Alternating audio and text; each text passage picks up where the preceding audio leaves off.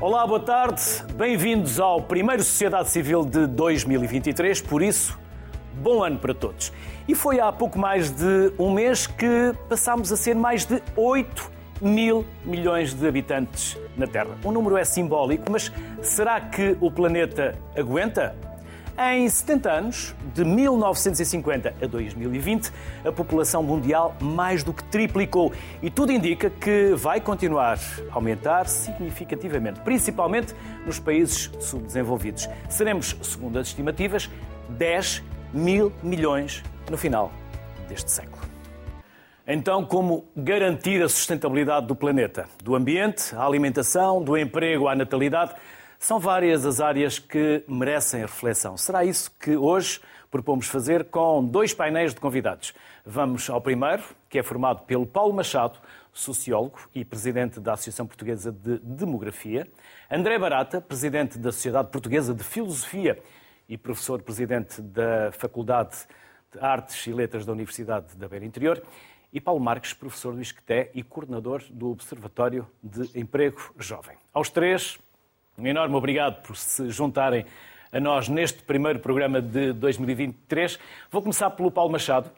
Paulo, está a ser redesenhado o mapa demográfico do planeta, pelo que se prevê metade do crescimento até 2050 será da responsabilidade de oito países, cinco dos quais são africanos e quatro subsaarianos, ou seja, países muito pobres. Boa tarde. É verdade, estamos a conhecer uma, uma mudança que decorre de uma transição demográfica que não é igual em todos os países do mundo. E, e esses países continuam com níveis de crescimento bastante elevados, com níveis de reprodução bastante elevados, e isso enfim, tem a consequência que mencionou, ou seja, a sua dinâmica de transformação, neste caso de crescimento, acaba por ser eh, esmagadora comparativamente com os demais países, eh, quer da sua região, enfim, embora em termos gerais, nessas regiões que mencionou, aos quais esses países fazem parte, o crescimento seja elevado, mas sobretudo por comparação com outras regiões do, do globo, particularmente com a Europa. Paulo, mas apesar deste crescimento e de já sermos 8 mil milhões, o crescimento, ou seja, emprestarmos mais mil milhões ao número, vai demorar cada vez mais tempo. O ritmo já é menor no crescimento da população mundial. Sim, há claramente um abrandamento. Eh, por exemplo, na década de 70 do século XX, a população mundial crescia na razão de 2% ao ano e na atualidade está a crescer a 1% ao ano. E o que se estima é que esse, essa, essa velocidade vá diminuindo. Só que em demografia existe enfim, uma, uma, uma, lei, digamos assim, que é a lei da inércia, no sentido em que é difícil, ainda que fosse desejado por todos, é difícil parar a velocidade, uh, o crescimento, embora se consiga uh, diminuir a velocidade a que ele, a que ele ocorre. Portanto, uh, eu diria que essa consequência, a consequência do crescimento é inevitável neste momento. André Barata. todo o século XX. Sim, sim. Diga, diga, Paulo. Peço desculpa tê-lo interrompido. Não, e durante mais uma série de décadas. Uhum. Até final do século XX, ou muito próximo, do século XXI, perdão, ou muito próximo disso. André Barata, no tempo do pensamento grego já se discutia a demografia. Essa é uma boa pergunta. Uh... Não tenho isso bem presente, mas talvez. Falava-se das cidades. são gregas. Falava-se das cidades, de muitas pessoas, muitas pessoas não eram propriamente qualidade de vida nesses mesmos eh, ambientes uh, de vida. O que é que nos diz a filosofia uhum. sobre esta explosão na demografia, André? Discutimos pouco filosofia em Portugal e no, e no mundo, nos tempos atuais. Sim. Olha, obrigado, antes de mais, pelo convite, por estar convosco. E o que me ocorreu quando me fizeram o convite foi um livro que saiu há cerca de 50 anos, Os Limites do Crescimento, e que foi uma encomenda ao Clube de Roma, uh, ou feita pelo Clube de Roma a três investigadores, e que apontavam para a necessidade de refriar o crescimento, enfim, nos seus diferentes domínios, incluindo, naturalmente, o crescimento demográfico. Eu, eu eu penso que, efetivamente, eh, os limites do planeta são claros e por muito que consigamos, com engenho científico e tecnológico, desenvolver sempre soluções, na verdade estamos só a empurrar para a frente um problema que é quando é que a gente desiste de viver uh, dependentes do crescimento. Ou seja, eh, há, há, uma dependência do crescimento no modo de desenvolvimento das sociedades, eh, enfim, no nosso planeta, que é, é muito comprometedora, porque leva-nos a este, este, este contexto, não é? Tão difícil que já vivemos hoje, de exaustão dos recursos, enfim, de uma pegada ecológica crescente, em que efetivamente a insustentabilidade é o horizonte mais evidente se afigura. Mas, dito isto, é, é interessante notarmos que países muito desenvolvidos, digamos assim. Enfim, valendo o que vale esta palavra desenvolvimento, não é? Mas, enfim, aquilo que habitualmente chamamos de países muito desenvolvidos tem quebras populacionais já, não é? Quer dizer, estão já em perda de população. Portugal é um caso evidente, não é? De um país cuja população está já em quebra, já há uns anos para cá, e que é esperado que daqui a umas décadas estejamos com um nível populacional, enfim, eh, equivalente àquele que tínhamos há 100 anos atrás. E então há aqui problemas eh, complicados que, a meu ver, não são só de, de digamos assim, um, contenção de crescimento, mas também, enfim, de como é que vamos lidar com estes crescimentos muito grandes em algumas partes do planeta e outras, outros, outras partes do planeta que se veem abraços com o decrescimento da população. E isso são desafios importantes de justiça demográfica, digamos assim, e que, enfim, que se vão colocar de uma forma muito clara entre os países mais ricos, digamos assim, e que têm hábitos de qualidade de vida uh, mais elevados e aqueles países onde, uh, na verdade, ter muitos filhos, ter uma natalidade muito elevada e crescimento da população é uma resposta de sobrevivência, uh, enfim, que, enfim, tem que ser ultrapassada, não é? E só dizer mais uma coisa que me parece também importante, que é, além destes dois aspectos, o crescimento tem que parar e, por outro lado, esta questão da justiça demográfica, digamos assim, ainda há um terceiro problema que também é muito bem conhecido dos nossos demógrafos, seguramente, não é? que é a questão do envelhecimento, não é? que, é, é, é enfim, é, outro problema gravíssimo, não é? É um problema que se coloca também do ponto de vista, enfim, da justiça intergeracional, como é que vão ser os nossos filhos a terem que, eh, enfim, assegurar condições, sobretudo em países com estado social muito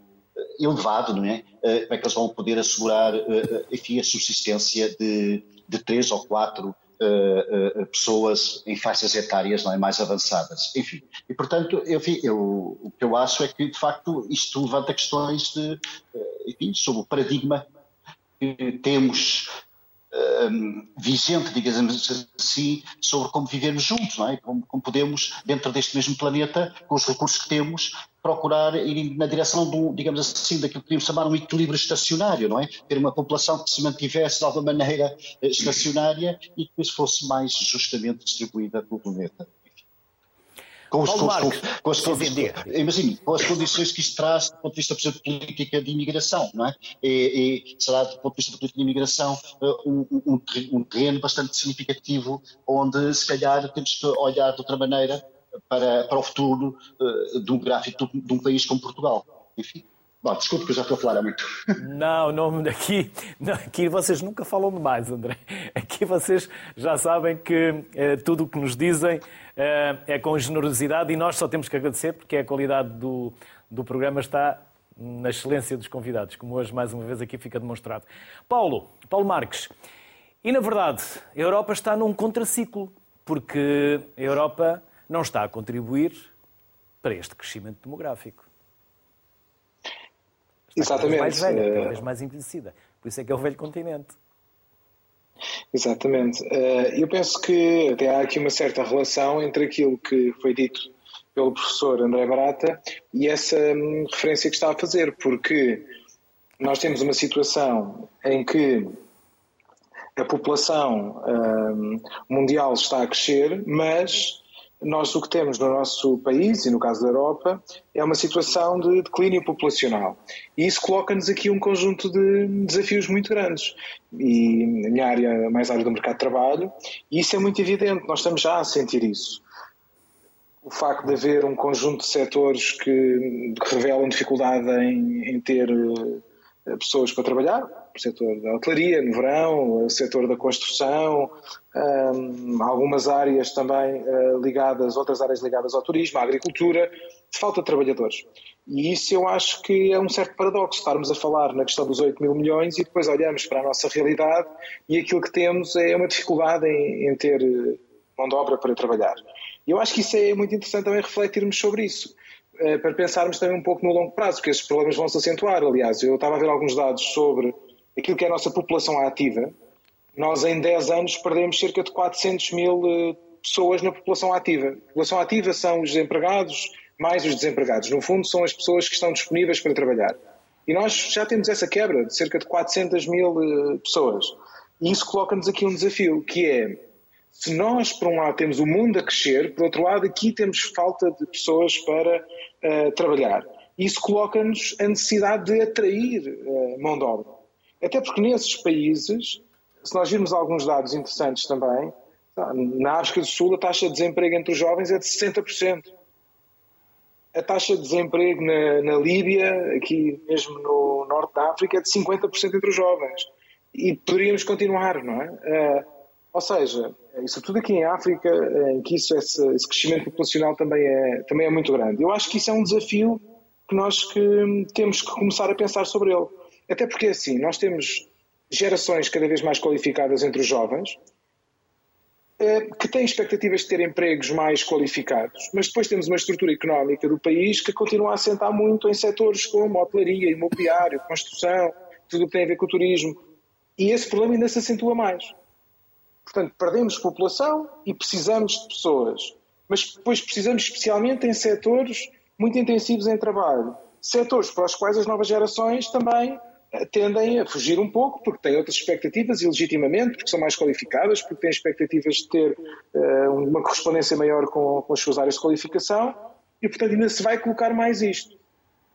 E, portanto, eu acho que nós temos que pensar seriamente uh, em torno deste debate dos 8 mil milhões de como é que nós vamos conseguir atrair população e atrair dando dignidade a essas pessoas.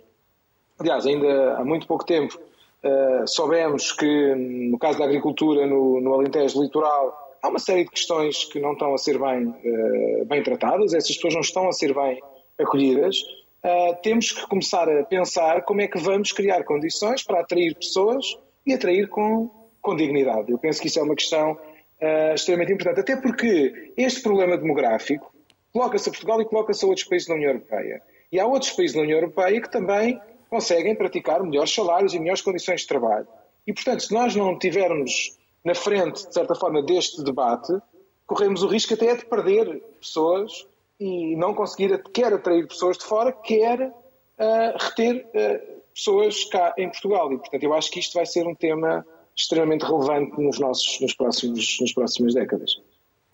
Paulo Machado, na verdade, aumentámos em cerca de 7% a área agrícola, mas também a tornámos mais uh, intensiva uh, para que chegássemos a três vezes mais os alimentos que tínhamos uh, nos anos 60 disponíveis para, para todos.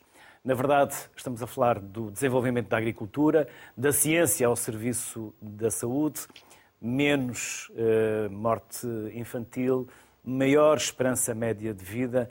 Tudo isto contribuiu e o planeta vai aguentar, Paulo? Bom, nós podemos especular sobre se o planeta aguenta ou não, mas há uma, há uma verdade que é incontornável. Nós temos sido, temos sido capazes de adaptar essa dinâmica de crescimento uh, às nossas necessidades, enfim, embora com problemas que não resultam propriamente da quantidade de recursos, mas mais da forma como, ela, como eles são distribuídos. Neste caso, redistribuídos. E, portanto, eh, essa questão era a questão que se colocava há bastante tempo, eh, há 200 anos, a ideia de Malthus de que havia um limite para o crescimento, que estava para o crescimento populacional, porque ele estava muito dependente da capacidade de produção, mas essa capacidade de produção realmente cresceu, como referiu, bastante. E, portanto, as questões da população hoje não se colocam exatamente como se colocavam. Eh, aliás, da sua pergunta há pouco, eh, e a propósito dos clássicos, eh, na verdade, a preocupação dos clássicos, por exemplo, em Platão, era exatamente esta. era que, que o número ideal de pessoas nós deveríamos ter. Essa, essa questão foi muito desenvolvida por Platão. Uh, e, e, mas as, as, respostas e, digamos, a, a, o, o, raciocínio filosófico sobre isso era, à luz dos nossos dias, era é relativamente pobre na perspectiva das soluções. Por exemplo, imagine, uh, o, Platão defendia a ideia de uma população estacionária que não crescia, portanto, estabilizada do ponto de vista do seu volume, mas uh, a maneira de se atingir, ou os processos para se atingir essa estabilidade eram, eh, enfim, hoje seriam absolutamente inconcebíveis, não é? Portanto, o que nós temos vindo a fazer é também um trabalho de adaptação das nossas mentalidades àquilo que são os desafios que vão sendo colocados. A verdade é essa. E, portanto, não há um, propriamente uma comparação e também não há hoje a possibilidade, ou não é desejável, que o problema se coloque nos termos em que era colocado uh, anteriormente. De resto, não é, não é a primeira vez na história da humanidade, na história do pensamento sobre as questões populacionais, em várias fases dessa história, houve a noção do mundo cheio. Portanto, não é a primeira vez que se fala num número sedentário de pessoas. Esse número sedentário de pessoas é, é uma ideia recorrente que vai acontecendo na história da, da, da, da, enfim, da história do pensamento sobre a população e, e portanto, estamos de novo e, como referiu inicialmente, ehm, perante um número, um valor simbólico, 8 eh, mil milhões, é evidente que é impressivo, mas ele tem que ser visto, a meu ver, numa outra ótica, que é tal como se trata, eh, tal como o problema que eu há pouco referi eh, dos recursos se coloca em termos da sua distribuição, também aqui se coloca o problema da população em termos da sua distribuição. Da sua distribuição pelo mundo. E depois em cada país como é o caso do nosso, a sua distribuição pelas diferentes regiões. E aí sim, aí sim é que eu encontro preocupações um, e, situações que merecem profunda reflexão sobre como é que nós conseguiremos manter esse desequilíbrio um, à escala regional e até à escala nacional e local. E essa reflexão está a ser feita, Paulo? Ou na voracidade dos tempos com tantas crises, com tantas emergências, não há tempo para pensar e depois muito menos para agir. Pois, essa ditadura do presentismo, de facto, é-nos é, é particularmente avessa, no sentido em que não nos ajuda a pensar a mais longo prazo. Mas sim, vamos lá ver, esta reflexão tem sido feita pelos cientistas sociais, pela ciência política. Agora, se me pergunta se, isto, se esta reflexão tem tido consequências no plano das opções políticas estratégicas uh, dos países, uh, pensando nos países com maior crescimento, ou nos países com, ou até com baixo ou nulo, uh, ou mesmo negativo crescimento, bom, essa é já uma outra questão para a qual, enfim, a resposta, com toda a franqueza, tem que ser, nos casos sim, noutros casos não. Há casos em que as opções políticas em matéria demográfica também foram desastrosas. É preciso ter noção disso. E o exemplo é o caso da China. A, a, a política do filho único na China trouxe problemas à China uh, de uma magnitude que, porventura, é semelhante a, a, essa magnitude aos problemas que o crescimento populacional estava a ter. Nomeadamente, a China, neste momento, tem uma assimetria entre homens e mulheres uh, muito difícil de superar e que trará certamente convulsões sociais uh, nos próximos anos. Para além do facto de serem pessoas que nunca tiveram irmãos. E isso, o filho único, depois, um dia também se reflete na forma como nós eh, interagimos com, com a família e com, e com o mundo. André, há pouco mencionou o livro uh, Para Viver em Qualquer Mundo, Nós, os Lugares e as Coisas. Em que consiste e o que é que vocês fazem ali um, têm ali um sistema de, de relação? Não, não adiante, prefiro que seja o André a, a, a contar-nos aquilo que acha que nós devemos contar, não tudo, para que quem quiser também tenha a vontade de o comprar. Não, uh, pois bem, eu, enfim, este livro, uh, vou tentar mostrar, uh, para viver em qualquer mundo é, na verdade, o terceiro de uma sequência. O primeiro deles é E de sobreviver para, para pensar e agir contra a ditadura do tempo. E o segundo chama-se O Desligamento do Mundo. E este, então, para viver em qualquer mundo. E, no fundo, são três livros que refletem, de uma forma bastante especulativa, uh, sobre o estado em que nós estamos, digamos assim. Uh, e é um estado de preocupação significativa. Uh, ver, a condição de emergência climática, exaustão de recursos e de crescimento por crescimento, digamos assim, uh, uh, têm, enfim, conduzidos a uma situação de, enfim, de risco enorme. Há, há, efetivamente um enorme risco de colapso. e isso obriga-nos a pensar sobre os próprios modos pelos quais nós achamos que devemos estar no mundo, digamos assim. E, e portanto, eu quando me pergunto uh, sobre como viver em qualquer mundo, no fundo eu estou a pôr uma pergunta geral que deve valer também para o nosso mundo em concreto, para, para este mundo em concreto em que estamos a viver.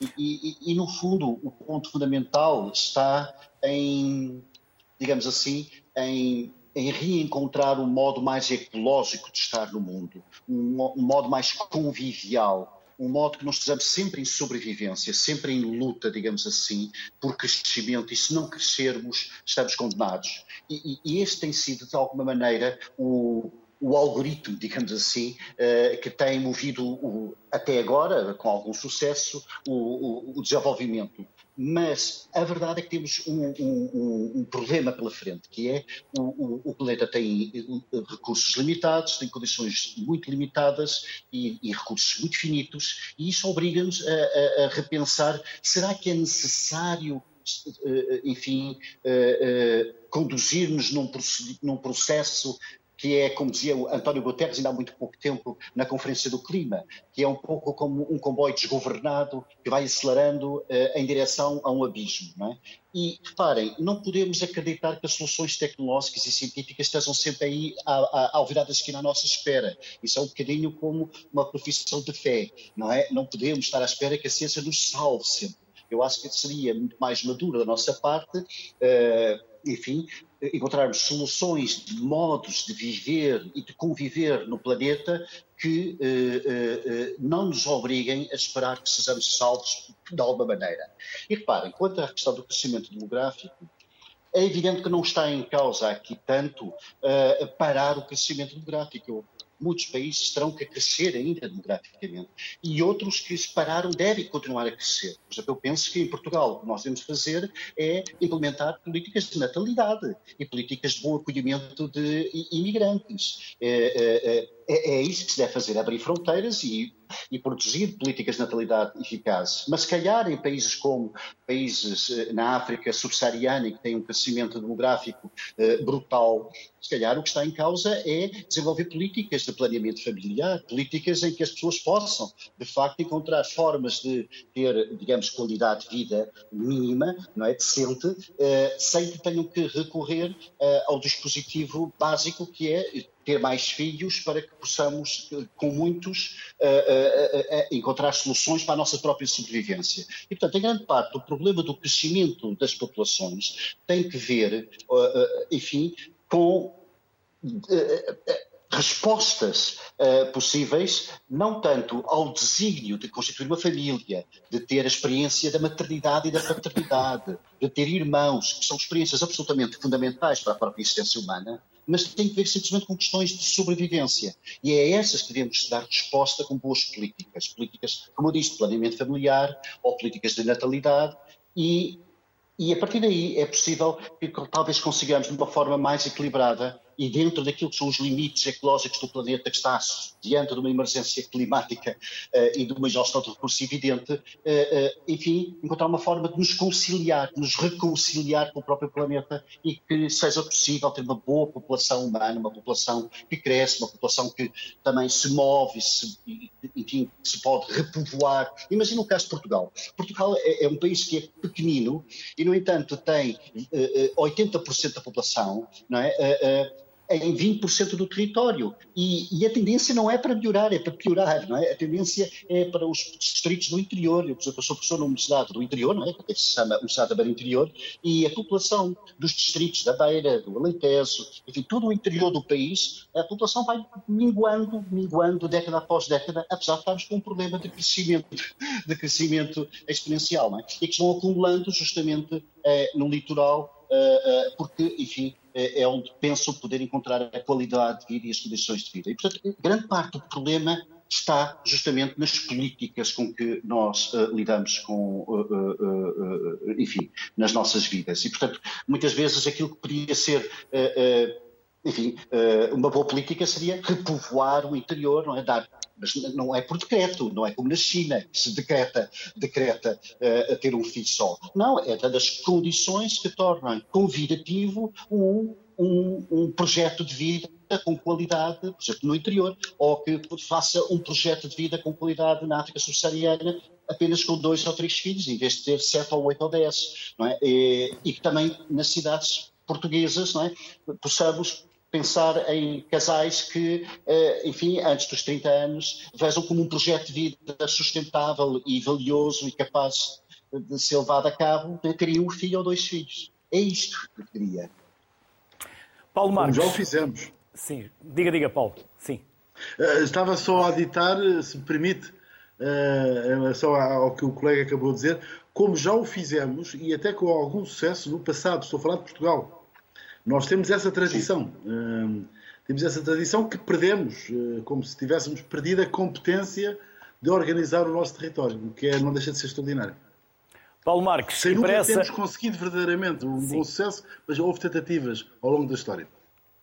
Paulo Marques, e para esta reorganização do território, para colmatar uh, tudo aquilo que há pouco uh, foi enumerando na sua intervenção anterior, não seria ideal que, por exemplo, Portugal identificasse as suas necessidades e uh, trouxesse quem nos possa uh, essas deficiências, essas dificuldades, mas de forma a poder dar-lhes dignidade no alojamento, nas condições de trabalho, na vida que queremos que eles tenham connosco? Muito bem, eu acho que, que disse, quase, disse quase tudo. Mas eu, por acaso, gostaria de dizer uma coisa que, que as várias intervenções também me, me fizeram recordar. Uh, há pouco estávamos aqui a falar sobre Maltos. Uh, Maltos muitas vezes é associado à, à demografia, embora ele fosse eh, professor de economia política. É? E a verdade é que ele até. Eu sou professor na área da economia do trabalho, mas também damos história de pensamento económico, não é? vai rodando aqui entre os vários colegas. E também já dei sobre Malta e já, já li o ensaio sobre o princípio da população. E é interessante porque muitas vezes associamos o Malthus à demografia, mas o Malthus era um economista político. Aliás, ele foi o primeiro professor com o título de Economia Política. Portanto, a Inglaterra foi a primeira pessoa que teve essa cadeira de Economia Política. Mesmo Adam Smith não, não, era, não era professor de Economia Política, embora tenha, dado uma, tenha feito uma obra relevante na área da Economia Política, mas não era professor de Economia Política. E o Malthus é interessante porque o seu trabalho era um trabalho que ele via a pobreza como um mecanismo de correção dos problemas demográficos. É? Está lá muito presente, que é como se, de certa forma, uh, era uma crítica à lei dos pobres, era é uma crítica a uma intervenção, aquelas primeiras intervenções, de políticas sociais, que outros autores de economia política também, também analisaram. Isto para dizer que a solução dele até levou a ciência económica a ficar conhecida como uma ciência sinistra, não é? Porque, no fundo, era como se, se não houvesse políticas sociais, as pessoas tinham pobreza, estavam em pobreza, não se reproduziam e isso fazia voltar a um equilíbrio natural e havia aqui um processo natural de correção do problema populacional. Isso está muito presente na obra do, do Malthus.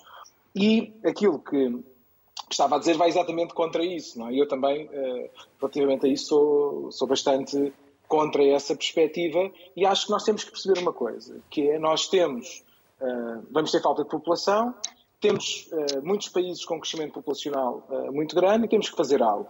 E a questão da dignidade é importante e não podemos pensar na dignidade só quando houver uma próxima pandemia e percebermos que as pessoas depois estão em condições de habitabilidade que não, que não são sustentáveis do ponto de vista de saúde pública, não podemos apenas intervir quando vimos que há problemas de criminalidade que estão a criar problemas uh, em determinadas zonas de, territoriais, o que nós precisamos de fazer é antecipar. Há outros países que o fazem.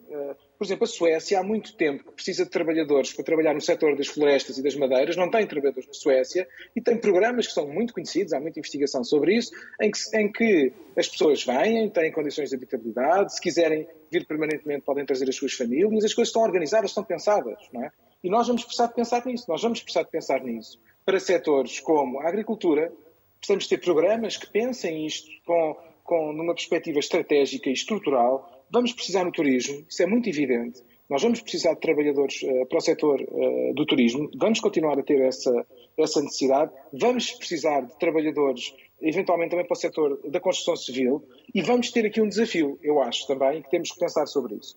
É que enquanto historicamente nós tivemos uma migração muito de países de língua oficial portuguesa, nós começamos a ter agora uma imigração também oriunda de outros países, com diferenças culturais mais significativas, porque as pessoas não falam a língua, porque as pessoas têm, são, estão, noutro, estão num contexto cultural mais diferente do que era das anteriores proveniências. E nós vamos ter que trabalhar este processo no sentido de ser uma, eh, uma integração que corra positivamente para as duas partes. E eu acho que uh, essa é, é uma, questão, é uma questão central, a par, como é óbvio, de tentarmos reter os jovens qualificados, que acho que esse é um desafio da outra natureza. Mas a questão da dignidade e darmos oportunidade também a essas pessoas um, ehm, e integrarmos bem essas pessoas, ao contrário dos tempos que vivemos, que parece que podemos estar aqui em muitos países, as ideias de nos podemos isolar todos e podemos. Uh, ideias muito conservadoras nesse, nesse aspecto, é exatamente o contrário. Nós precisamos de receber pessoas e de as integrar e de fazer com que as coisas corram bem, que os filhos tenham acesso à educação, etc, etc, etc. E, portanto, este é um desígnio que eu acho que temos que pensar nisto a sério. Sem dúvida. Paulo Marques, André Barata, Paulo Machado, um enorme obrigado pelos contributos. Resta-me desejar-vos um bom ano com muita saúde e até uma próxima oportunidade. Muito obrigado. Muito obrigado. Obrigado. Obrigado. Seguimos a conversa do Sociedade Civil de hoje, o primeiro do ano, agora com o segundo painel. Miguel Bastos Araújo é professor da Universidade de Évora e investigador no Museu Nacional de Ciências Naturais de Madrid. Diolinda Silva, diretora executiva Portugal Foods. E Susana Viegas, professora da Escola Nacional de Saúde Pública da Universidade Nova de Lisboa. Aos três, Antes de mais, um bom ano e obrigado por se juntarem a nós. Miguel, vou começar por si. Já aqui fiz esta pergunta mais do que uma vez. Com 8 mil milhões, e o planeta? Aguenta? Muito, bom, muito boa noite. Uh, gostaria também de, de, cumprimentar os, os meus colegas de painel e uh, felicitar a RTP por este programa, que me parece muito alinhado com aquilo que eu considero ser um dos princípios fundamentais de serviço público ter tempo para discutir estes assuntos, uh, é, digamos, é uma, uma oportunidade rara. Um, portanto, respondendo à, à, sua pergunta, eu penso que é, é, é uma pergunta difícil, aliás, já, já a fez anteriormente, no, no painel anterior, e a resposta foi, foi evasiva, uh, porque na realidade, se o planeta aguenta ou não aguenta, e eu assumo que o planeta aguenta, não é? Estamos a falar de um planeta, uh, digamos, vi, com capacidade de sustentar uma vida, uma vida não só humana, mas uma vida biodiversa. Não? Uh, há alguns números que são um bocado assustadores, não é? Nós, já mesmo antes de chegarmos a estes, uh, estes 8 mil milhões de, de almas no planeta, uh, nós já tínhamos uma desproporção em termos de biomassa face àquilo que são outros animais extraordinária. É? Se pensarmos nos mamíferos, os, nossos, os nossos primos, é? nós já ocupávamos 34% da biomassa planetária, já era, digamos, biomassa humana. 34%. Uh, ah, e depois temos a somar mais 35% que é gado bovino, portanto, vacas. Uh, e se considerarmos todos os animais uh, de produção e de estimação, são 62%. Portanto, isto tudo somado dá 96% de biomassa de mamíferos que ou são humanos ou são animais criados pelos humanos para servir os humanos. restando 4% para os restantes 6.500 espécies de mamíferos que são, que são, que são, que são conhecidas. Portanto, eh, quando, eh, quando a humanidade cresce mais mil milhões, não é só um número grande. isto é, um, é, uma espécie de jogo, ou tem sido um jogo de soma zero. os humanos aumentam e decrescem os não humanos. portanto, quando pergunta, o planeta aguenta? enfim, terá ainda margem para, para aguentar, mas isto tem um preço, tem um custo tem um custo em termos de perda de biodiversidade, tem um custo em termos de outras ações negativas, em termos de poluição, de alterações climáticas uh, que já estamos uh, a verificar. Por exemplo, só em termos de, uh, de terra arável, nós neste momento já, já estamos a ocupar praticamente todos, toda a terra arável no, no, no planeta com atividade agrícola. Estamos já a invadir os últimos territórios selvagens da floresta amazónica, da bacia do Congo, do sudeste asiático as últimas zonas úmidas selvagens que estavam no, no, no, sul do Sudão estão a ser drenadas com fundos até do, do, do Banco Mundial para, para, aumentar a área agrícola. Uh, as últimas savanas selvagens da, América Latina, conhecidas como Cerrado, estão a ser uh, desmatadas e, e, igualmente se está, a passar no, no, leste africano. já, já usamos cerca de 70% da água doce disponível no planeta para a agricultura. portanto, estes são, são, são alguns números eh, bastante assustadores, não é? Uh, e nós podemos discutir e dizer, bom, ok, mas uh, uh, são 8 mil milhões, serão 10 mil milhões, mas existem progressos, progressos na ciência e na tecnologia que vão, de certo modo, paliar estes, estes aumentos. E como dizia há pouco o André, bom, pode ser que aconteça, não é? Pode ser que aconteça e é verdade que até agora tem, tem, tem, tem acontecido assim. Tem sido mais fácil resolver os problemas de, de produção e de produtividade recorrendo a novas tecnologias do que resolver os problemas associados com as, digamos, as externalidades negativas, os efeitos negativos uh, que a atividade humana tem na biodiversidade uh, e no clima. Diolinda, a ciência ao serviço da produção alimentar vai ajudar-nos ainda mais a aumentar essa mesma produção, porque nos 50, 60 anos triplicámos a capacidade ou triplicámos os alimentos disponíveis. Como o Miguel dizia, a terra já não há muita mais disponível. Será que vamos ter outros sistemas alimentares, como por exemplo insetos? Sim, eh, os insetos é, é um caso curioso, mas é um dos muitíssimos casos que existem naquilo que é a evolução tecnológica que o setor alimentar tem atravessado.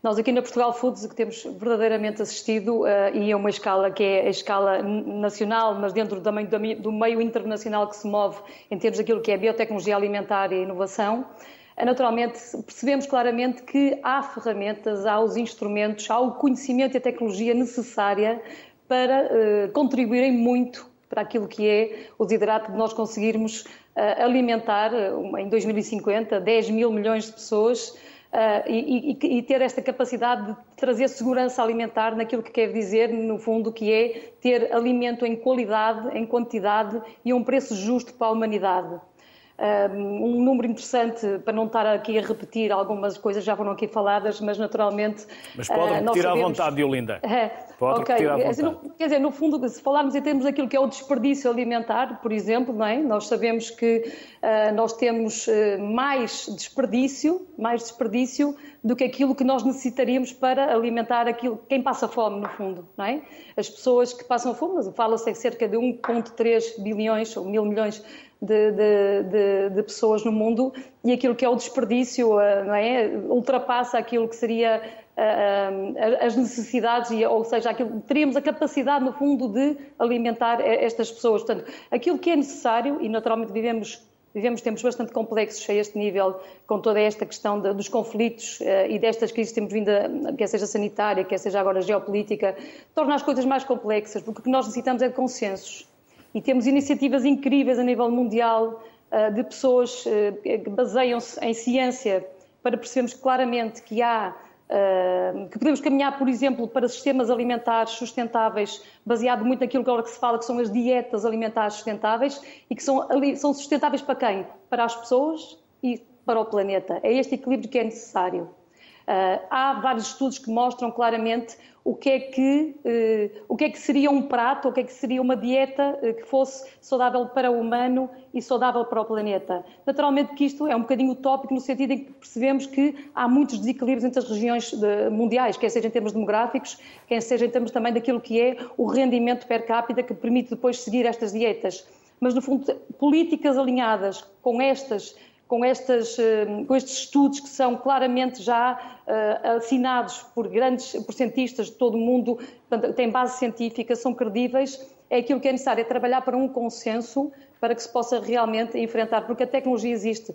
A tecnologia, a biotecnologia alimentar falou na questão de fazer aumentar a produção, Uh, e se nós pensarmos que questões como uh, a, a célula polémica que existe sempre daquilo que são os OGMs, os organismos geneticamente modificados, e aquilo que é a edição genética. A edição genética na Europa, por exemplo, é legislada conforme é legislada também a, a, a, questão dos OGMs, isto é algo que tem que ser rapidamente ultrapassado porque temos outras regiões do planeta e países como os Estados Unidos, a China, o Japão, a, a conseguir produzir e a otimizar a produção através daquilo que é a edição genética, que não, não é mais do que trabalhar os alimentos e as culturas quase como a natureza o faz também, só que nós não lhe chamamos uh, edição, mas no fundo a própria a mutagênese, uh, portanto a própria natureza se encarrega de fazer estas mutações que permitem muito uh, o aparecimento de novos alimentos e portanto é isso que a ciência está preparada para fazer e que podem muito contribuir para termos mais alimento e mais segurança alimentar. Susana Viegas, estamos perante um enorme teste de stress ao planeta, à sustentabilidade, ao ambiente, à saúde. Sim, sem dúvida. Olá, boa tarde a todos. Prazer em, em ver-vos. Agradecer já também o convite que me foi dirigido a mim e à minha instituição, à Escola Nacional de Saúde Pública. Efetivamente, estes momentos implicam desafios. Desafios em termos daquilo que poderá ser o impacto para o ambiente, que com certeza alguns dos meus colegas já terão abordado hoje aqui, mas também naquilo que diz respeito à resposta dos serviços e dos cuidados de saúde para a população. População essa que, além do número, é, que estamos a vivenciar, um número que tende a aumentar e em modo crescente, existem também aspectos relacionados com o facto de ter características diferentes. Portanto, esta população uh, e este aumento populacional não, não está distribuído de uma forma uniforme no planeta. Um, existe realmente este aumento acontece em zonas geográficas que têm dificuldades até para reagir e dar resposta às necessidades da população. São países, nações e zonas geográficas que têm economias muito sensíveis, não têm serviços que consigam dar resposta a estes aumentos e, portanto, tornam complicado. E em própria esta situação devido à, dificuldade de resposta a este aumento populacional, cria também por si problemas de saúde pública porque normalmente são também zonas geográficas em que, os contextos de habitação não salubres são frequentes, a qualidade da água e a qualidade do ambiente não é mantida, a regulamentação nessa matéria em termos de proteção ambiental é muito frágil. E, portanto, tudo isto cria situações, por exemplo, as pandemias, novas pandemias, como a que estamos ainda a vivenciar, que podem ter implicações a nível global. Portanto, o aumento populacional traz este impacto significativo no ambiente e que, por si, depois traz também impacto em termos de saúde pública e na capacidade de resposta dos serviços.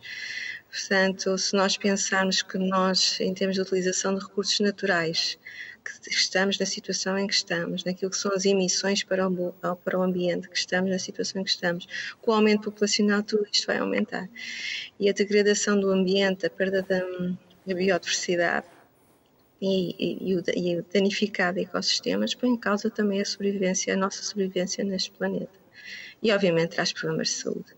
Um outro aspecto importante é que a população, além de não estar distribuída de uma forma uniforme, tem também características diferentes. Nós temos, neste momento, a população mais envelhecida que tivemos até agora. Um, e isto obriga a uma adaptação dos serviços de saúde. Esta população tem necessidades específicas um, que importa considerar naquilo que são a prestação de serviços e, portanto, este é um dos aspectos também a contemplar em termos de impacto. Não só somos mais, como somos mais velhos e somos mais velhos também em zonas específicas de, do planeta. E, obviamente, isto implica também a adaptação da nossa parte. Miguel. Não sei Sim, já, já voltamos à conversa, Susana. Sim. Miguel foi Prémio Pessoa, 2018, foi o primeiro cientista ambiental a recebê-lo. É o reconhecimento de que uma parte fundamental da sustentabilidade, da permanência da vida na Terra está na ciência, está na investigação. Não estamos a ouvir, Miguel. Sim, isso é uma, é pergunta que, devia ser feita ao júri, mas sim, uh, uh, eu fui premiado pelo trabalho que faço em, alterações climáticas, nomeadamente no binómio de, de, biodiversidade e alterações climáticas. Eu comecei a trabalhar enfim, nesta área de censulato em 1997, quando, quando, quando comecei o doutoramento, mas em 2000 foi quando comecei a trabalhar concretamente sobre alterações climáticas e biodiversidade, numa altura onde ainda não se falava muito do tema, e fomos, enfim, já fazíamos projeções para 2020 sobre perda de biodiversidade para 2020 e 2050 e 2080 e nós estava outro dia a rever algumas dessas projeções e é muito interessante que que em termos qualitativos eh, estamos em 2022 e já se notam algumas, algumas das tendências, algumas das, das trajetórias que na altura, que na altura uh, detectámos com os modelos que estamos a, a realizar e que, e que, fizeram parte também do relatório do, do, do IPCC, que foi premiado em 2007 com, com o Prémio Nobel da Paz. Miguel, antigamente nasciam muitas pessoas, mas também morriam muitas pessoas. Também havia muitas tragédias, muitas guerras, muitas pandemias que faziam o controle da natalidade. A ciência, a inovação, a tecnologia veio dar-nos mais qualidade de vida. Ao mesmo tempo, morrem menos pessoas, nascem mais em alguns pontos do, do planeta. Vai ser sempre assim? Ou há de haver algum momento em que, por aquilo que se possa prever, tudo isto se vai inverter? Porque falamos cada vez mais de pandemias. Cada vez falamos mais de claro. pandemias. E toda a gente agora só espera qual é a próxima pandemia. Claro. Onde é que vai ser o próximo teste de stress ao planeta, à humanidade? As minhas colegas de painel já, já falaram sobre o efeito da, do aumento da, demográfico e, e, o aumento da probabilidade de, de aparecimento de, de, pandemias, nomeadamente pelo facto de, serem, de se localizarem, este, este grande aumento se localizarem em partes do planeta onde existem problemas de, de, de celebridade, de, enfim, de, de, de, controle básico de procedimentos de higiene, é, etc. Além do mais, isso não foi referido, uh, são áreas, por exemplo, a Índia, mas também a África, são algumas das áreas mais biodiversas do, do planeta. Não é? Isso tem, isso tem esse aspecto colorido, bonito, mas uh, todas essas, aquelas espécies de aves, de mamíferos, de répteis, anfíbios, têm os seus próprios vírus, as suas, as suas próprias bactérias. Um, e, e, à medida que a população aumenta e entra em, em maior contacto com essas espécies, a, a, probabilidade de haver um spillover, portanto, haver uma transferência de um vírus que não é humano para, para um humano, aumenta também. Portanto, não é por acaso que na China tivemos as últimas pandemias do, dos últimos tempos, há muitas pessoas, né? portanto a probabilidade de contacto é maior, e também por questões culturais, uh, os chineses uh, têm muito, enfim, comem, comem muitos animais que aos europeus nem lhes passaria pela cabeça.